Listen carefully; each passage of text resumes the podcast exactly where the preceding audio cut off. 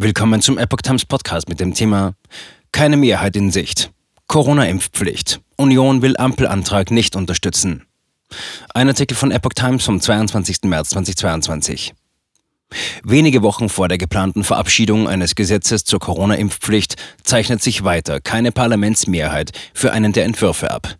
Der CSU-Gesundheitsexperte Stefan Pilsinger schloss gegenüber der Augsburger Allgemeinen vom Dienstag aus, dass es aus der CDU-CSU-Bundestagsfraktion Stimmen für einen der Koalitionsanträge geben werde. Seine Fraktion werde den eigenen Antrag geschlossen unterstützen, sagte er. SPD-Fraktionsvize Dirk Wiese wollte die geplante Impfpflicht aber noch nicht für gescheitert erklären. Wiese regte in der Rheinischen Post an, dass nun die Befürworter zweier konkurrierender Entwürfe für eine Impfpflicht ihre Kräfte bündelten. Jetzt ist es richtig, dass wir mit den anderen Antragstellern über bestehende Gemeinsamkeiten ins Gespräch kommen, sagte er. Wiese ist Mitinitiator einer Impfpflicht für alle Menschen ab 18 Jahren. Ein weiterer Antrag aus der Ampel sieht eine solche Pflicht erst für Menschen ab 50 Jahre vor.